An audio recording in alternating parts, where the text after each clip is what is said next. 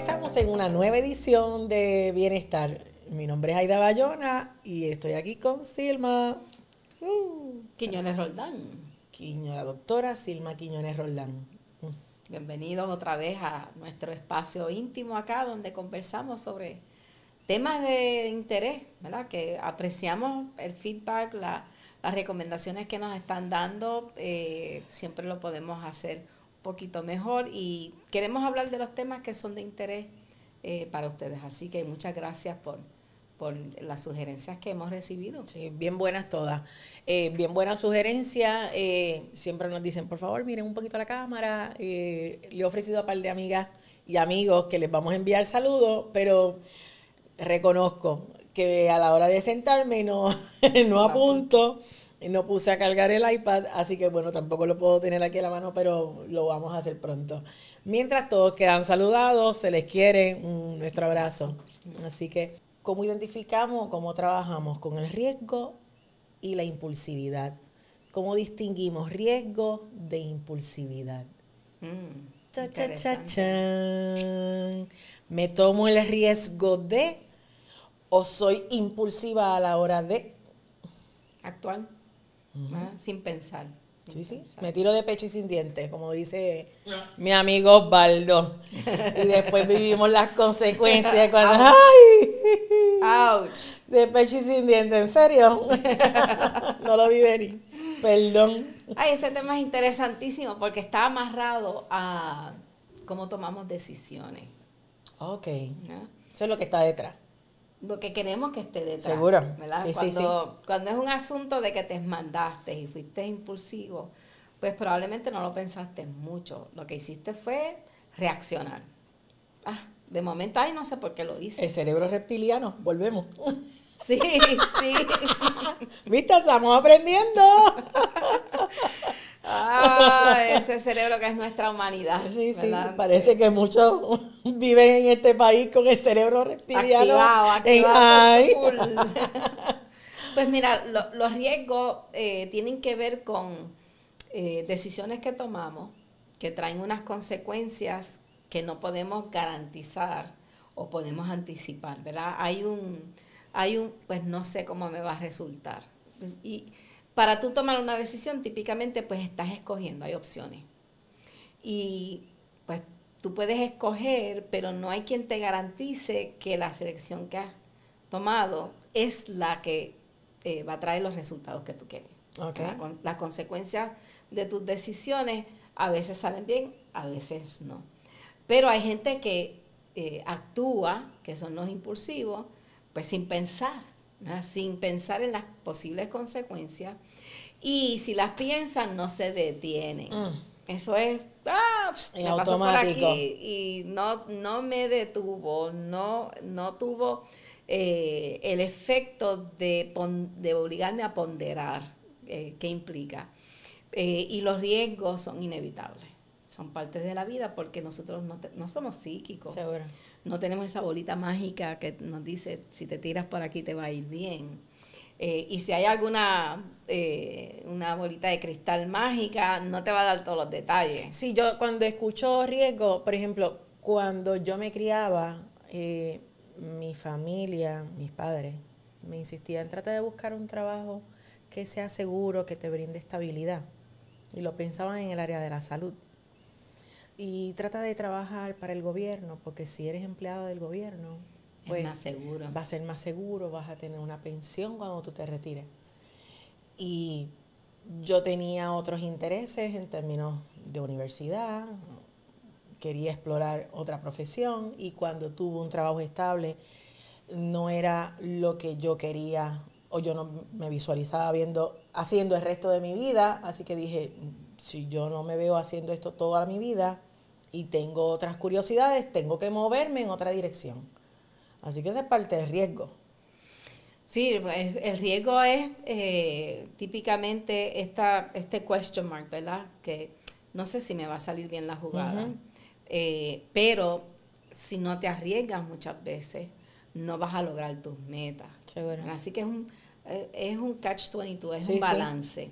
y muchas veces lo que queremos es la estabilidad, no queremos vivir el riesgo. Pero muchas veces el, tomar una decisión que implica un riesgo frena a la gente por su experiencia personal o por su personalidad. Hay gente que es más creativa, que, ay no, si eso siempre lo hemos hecho, si vamos a hacerlo diferente. Y entonces a ver qué pasa. Y entonces pues quedó bien, chévere, quedó mala, pues no importa.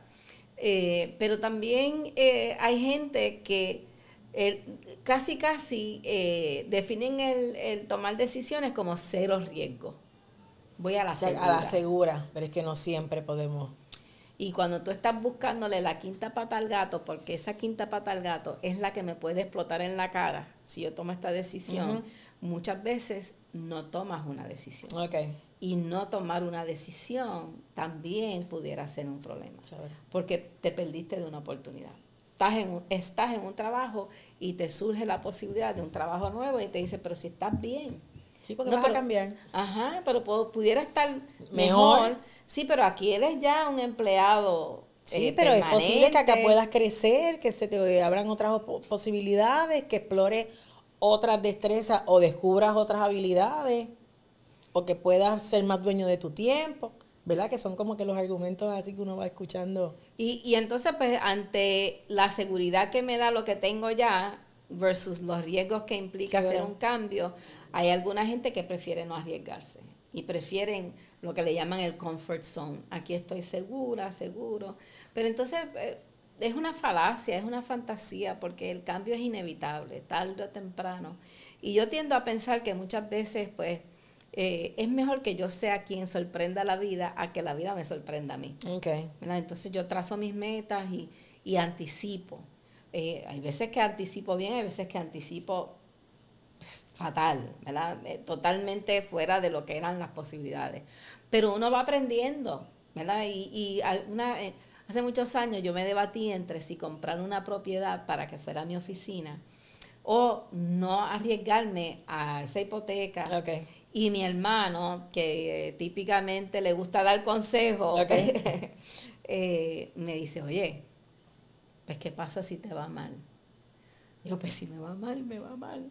Y entonces me dice, por lo menos vas a saber algo que ahora no sabes. No vas a perder nunca.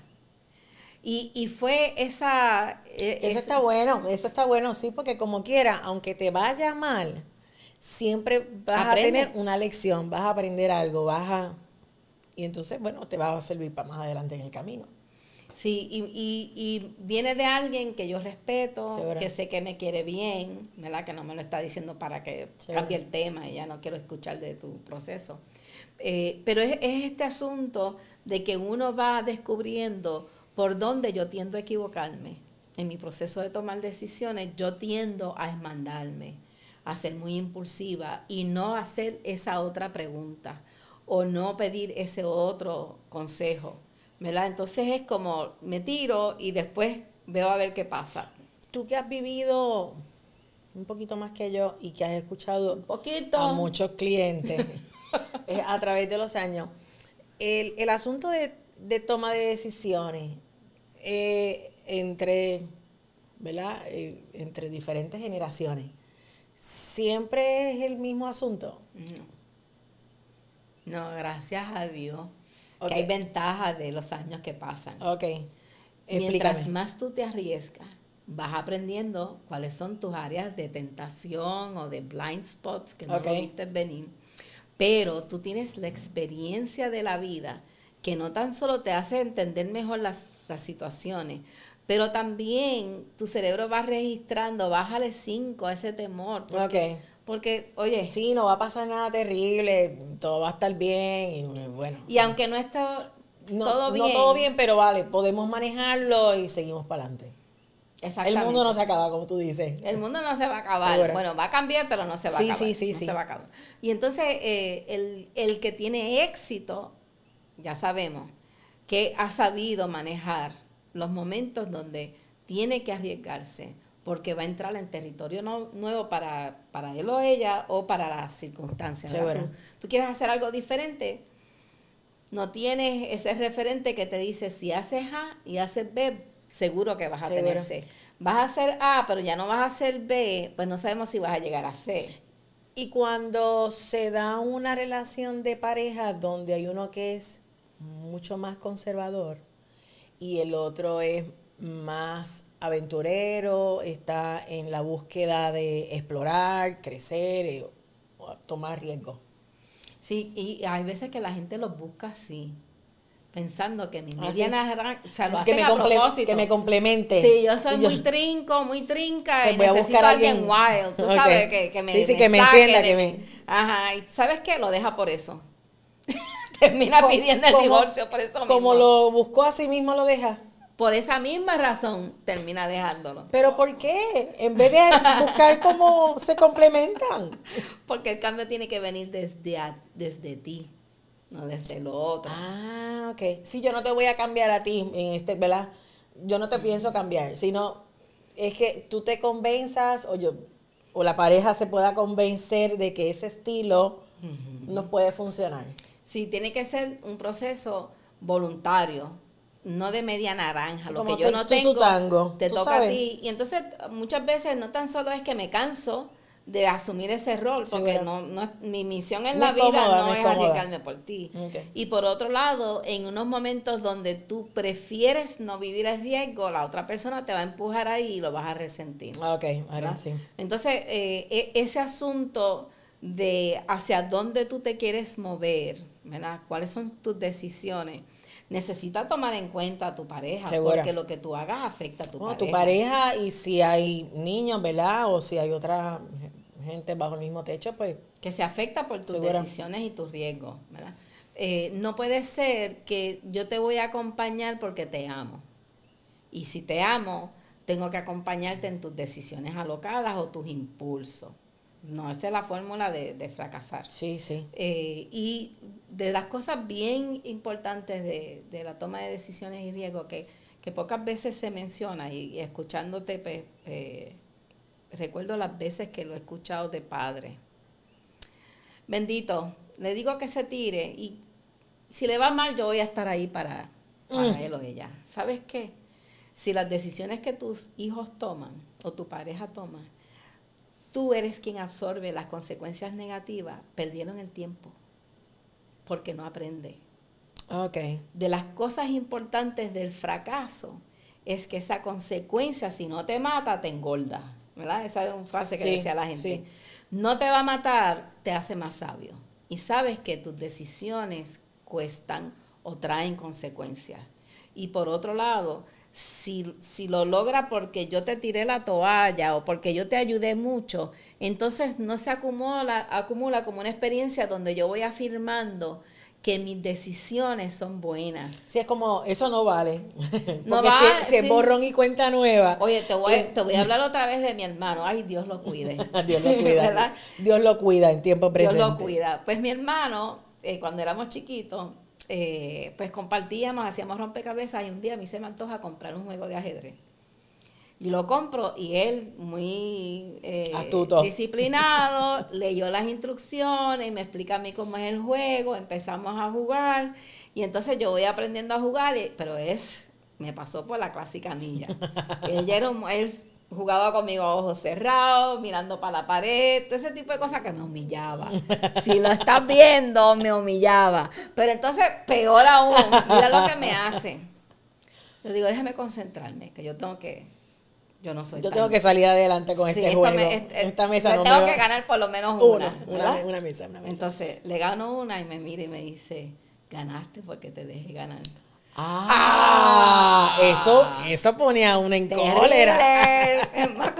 te lo voy a decir el momento. estamos bien viejitos, te lo voy a recordar. Pero es este asunto de invalidar el logro. Sí, y los padres no entendemos eso, ¿verdad? Es como, como deja que se raspe la rodilla, que lo sufra y cuando lo haga por su cuenta, que se toma su riesgo y le sale bien, no empieces con gracias que, qué bueno que estuvimos ahí para ti. ¿Sabes? No. Sí, sí. No. Es, restarle méritos al otro. Así el proceso y no, no creces. Si tú no te arriesgas y no vives las consecuencias de tus decisiones, no vas a crecer como queremos que crezca. Así que papá y mamá, súfrelo. Es como, mm", ¿verdad? Esta, eh, muchas veces se habla de déjalo que tomen los pasos aunque se raspe la rodilla.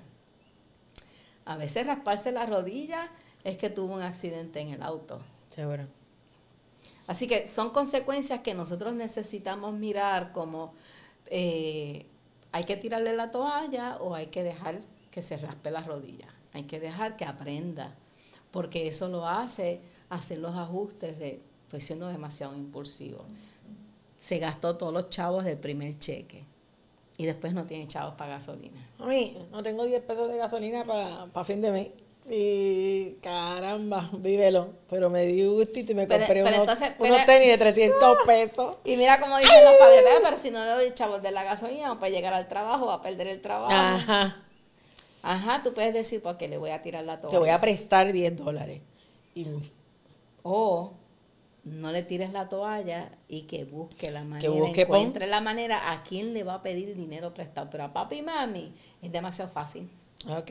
Demasiado fácil y no, no lo registra. Y entonces, ¿y eh, la impulsividad? ¿Cómo la distinguimos del riesgo? Es que ni pensaste en las posibles consecuencias. Nos fuimos en automático. Exactamente. Vi unos tenis, 500 pesos. Ay, me gustan mucho. Es que yo los tengo que tener. Esos son míos. Can. Sí, y hay veces que la impulsividad, eh, más allá de que son tentaciones, eh, es, es esta cosa de que de que te ves haciendo algo y no hay algo que, que te frene, que, que, se interponga y diga, ah, ¿qué estás haciendo? Y que te lleve a practicar, no, no, no, pero es que lo quiero hacer. No, no, espérate. Y eso uno lo practica de mil maneras. Te voy a dar un ejemplo, pero es de las cosas que yo digo, Dios mío. Prepáralo. Prepara lápiz y papel. que es que cuando viene con eso, es el lagartío. sí.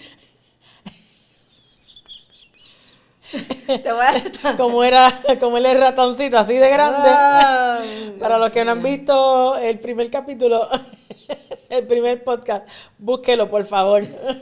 Va a entender lo que estamos hablando. ¿Qué, está pasando con ese lagartito? Sí, sí. Te propones, no, voy a ser disciplinada. Después de San Valentín, no voy a consumir azúcar Demasiada azúcar en mi después, existencia. Después de San Valentín. Ok, viene el próximo cumpleaños. El 15, el día siguiente. No voy a comer, no voy a comer dulce. No, no, no, pero si, cero dulce. yo digo voy a ser juiciosa. Y esto nos pasa Nos pasa todo. ¿Ah? ¿Qué pasa? Yo tengo una compañera que le encanta traer cupcakes. Carmen. Ay, qué rico. Ya tú sabes, le encanta. Gracias, Carmen. Qué bueno, Carmen. Me pasa Carmen con la bandejita de los cupcakes. Están bien ricos. Tengo cupcakes. Pero están fresquecitos. La acabo de decir y uno dice, Señor, que prenda al diablo, ¿verdad? Porque el diablo es puerco. Entonces, esa impulsividad es que viene la tentación, viene el, el casi el hábito, ¿verdad? Es como que ya. Ah, yo quiero. Ajá, yo quiero. dame, dame. Y una vez haces así, ya, para te embarraste. Sí, sí. Ya, ya. Se te fue no lo pensé. Estaba a dieta, no iba a comer dulce. Se me olvidó. Tengo una prueba. y uno dice, next time. La próxima vez voy a hacer más. ¿Verdad? Eh, ¿Sabes qué?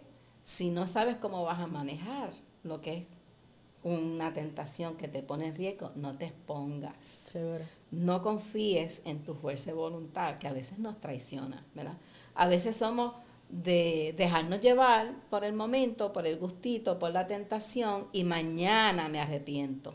Pues si tú vives eso, sabes que no tienes la fortaleza ni la fuerza de voluntad que dice la gente para frenarte, no te expongas, no te expongas, porque el diablo es puerco, es verdad.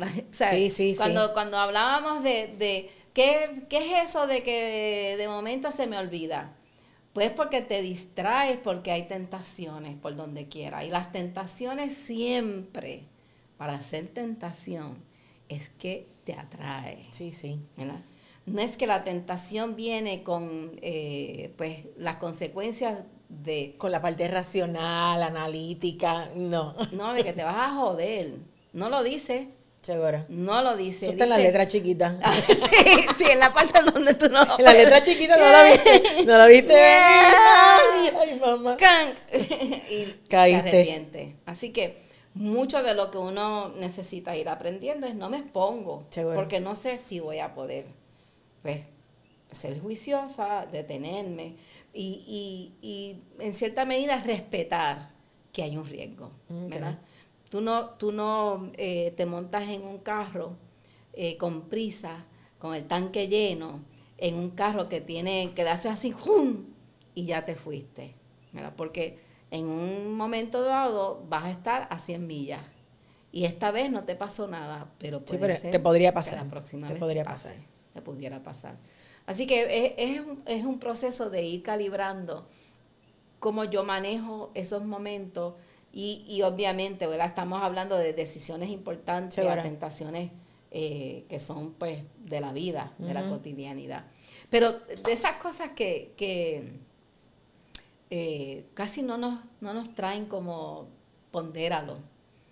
Eh, el riesgo. Sí, ¿verdad? Como que eso, eh, eh, en todas las edades, yo creo que es importante, ¿verdad? Para los papás y, y, para la poderlo hablar, en qué momento nos atrevemos a, asumir un riesgo y enseñarle a los muchachos, porque a veces uno tiene compañeros más jóvenes o mayores y entonces es como, es que no me atrevo, es que no me atrevo, entonces te vas al otro extremo y es como, pero vive la experiencia, si no te estoy diciendo tírate de paracaídas mañana, te estoy diciendo, mira, regálate un, una experiencia, un spa. Yo he tenido compañeros de trabajo en un no, me van a ver. Yo, ¿que te van a ver qué? Es que te den un mimo, un cariñito, un sobo, tú sabes, un facial. Eh, tú dices, si no hay nada en riesgo aquí, ¿verdad que te vaya, a menos que sea de alguna religión o algo, pero Muchas veces porque nunca lo ha vivido. Por eso. entonces, es como... Eh, y, uno le puede preguntar, ¿qué es lo peor que te puede pasar? Que te gusten. Así que pudiera ser. sí, pero bueno. ¿Dónde está Aida? En el espacio. pero eh, entonces, eh, algo más que, que tengas pendiente. Pues lo, lo, que iba a, a traer es que hay, hay cosas que son tan arriesgadas, son tan importantes que no te arriesgues, que aunque tú todavía no entiendas el detalle, don't go there. ¿verdad? ¿Sabes la expresión de esa been there, done eh, ya yo sé que eso no. Y hay cosas que uno dice, ay, me puedo darle el permiso, porque es un spa. sí, pero para alguien que todo, toda la vida ha trabajado en una oficina con aire acondicionado, bajo unas circunstancias súper agradables y mañana de la noche a la mañana le diga a la pareja, quiero comprar una finca de 50 cuerdas y quiero sembrar. Y tú dices, pero si no sales al patio tan siquiera a pasar la máquina, ¿de dónde te vino la idea de que quieres comprar 50 cuerdas y dedicarte a la agricultura? ¿Cómo? O sea, yo me imagino que se suena bien loco, ¿tú me entiendes? Y a lo mejor le va bien y tiene éxito, pero ¿Cuál es la probabilidad? A menos que tenga un vecino que le enseñe o que se ponga a tomar curso. poco probable. Bien poco probable. Sí, sí, sí. Y entonces, pues, pues yo creo que tú haces una, usas una expresión que de la, la razón del loco. sí, sí, yo... Eh, ah, mm, déjalo. Cuando, no, dale la razón del loco, no, eso, eso, no se debate. Sí, sí, sí, Pase paloma. No le pongas chavo a esa idea. esa es buena. No inviertas No apuestes ahí. No, apuestes ahí. tremenda idea, dale. No, pero me podría fácil. No, no, búscalo, búscalo, hijo. No. búscalo, amigo. Por si acaso. Pues, si te va mal, hay que, todavía hay que pagarle el alquiler, hay que pagar las cuentas, así que dale, tírate. Eh, pero pero está también este asunto de, eh, ay, ¿cómo, te diría? Eh, hay momentos en que necesito romper mis esquemas, mi, mis paredes, y, y puedo, por ejemplo... Expandirlo un poquito ir obligándome a exponerme. Y te traigo, yo tiendo a exponerme a diferentes cosas, eh, por diferentes razones, cambio de empleo, alguien me invita pues a dar una charla, hay un grupo, entonces yo tengo que acomodarme. Y como yo tiendo a ser más estructurada, más rígida, eh, y los riesgos eh, pues los he ido manejando, pero inicialmente pues me producía mucha ansiedad pues yo he hecho cosas que para mi familia es como, en serio, tú te vas a tirar de paracaídas. ¿Te tiraste en paracaídas? Ajá. Por eso ese cerebro es, mira, flexible. Si me tiro de paracaídas, lo hago con alguien que lleva muchas tiradas, no lo hago sola, lo hago sabiendo que esta persona sabe que hay unos, unos días que no se puede, que no hace sentido, ¿verdad? Es un riesgo calculado. El riesgo calculado es que yo minimizo las áreas de vulnerabilidad porque quiero exponerme, quiero, quiero atreverme y quiero vivir la experiencia para expandir mis posibilidades, ser más flexible. Entonces, el riesgo calculado, según tú vas tomando ese tipo de decisión y exponiéndote, pues, pues muchas veces es como, sí, dale. Y la gente dice, pues está siendo impulsiva. No, porque he ido practicando. Ya lo calculaste, ya lo has ido calculando hace rato. Y rapidito llegó a la conclusión. Eso se, muchas veces tú dices, no, vamos a montar, vamos a hacer esta producción y los demás te ven, pero, ajá, ¿de, dónde va a salir? Y tú estás bien tranquila. Porque yo lo tengo bien claro en mi cabeza, yo sé cómo lo puedo resolver. Yo pienso en plan A, plan Z. Así que no hay ningún problema en mi cabeza. En tu cabeza. Sí, sí. ¿eh? Y esa es la belleza de, de uno arriesgarse y, y, que esos riesgos sean calculados, no impulsivos. Okay. Ah, pues algún recap o alguna pregunta que tenga aquí el compañero. Qué bueno que parece que hay otra preguntita. Zúmbale a la doctora.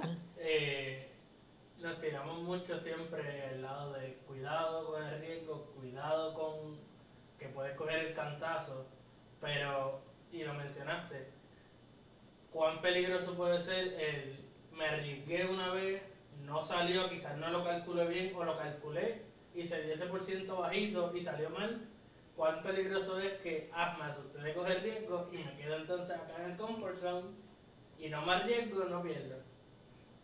Pues eh, tremenda pregunta. Eh, el asunto de trauma, que la gente dice me quedé traumada, eh, muchas veces es, reflejo de que te exige perfeccionismo, que todo te queda, que te que nada te salga mal, que todo te quede bien, que no te equivoques.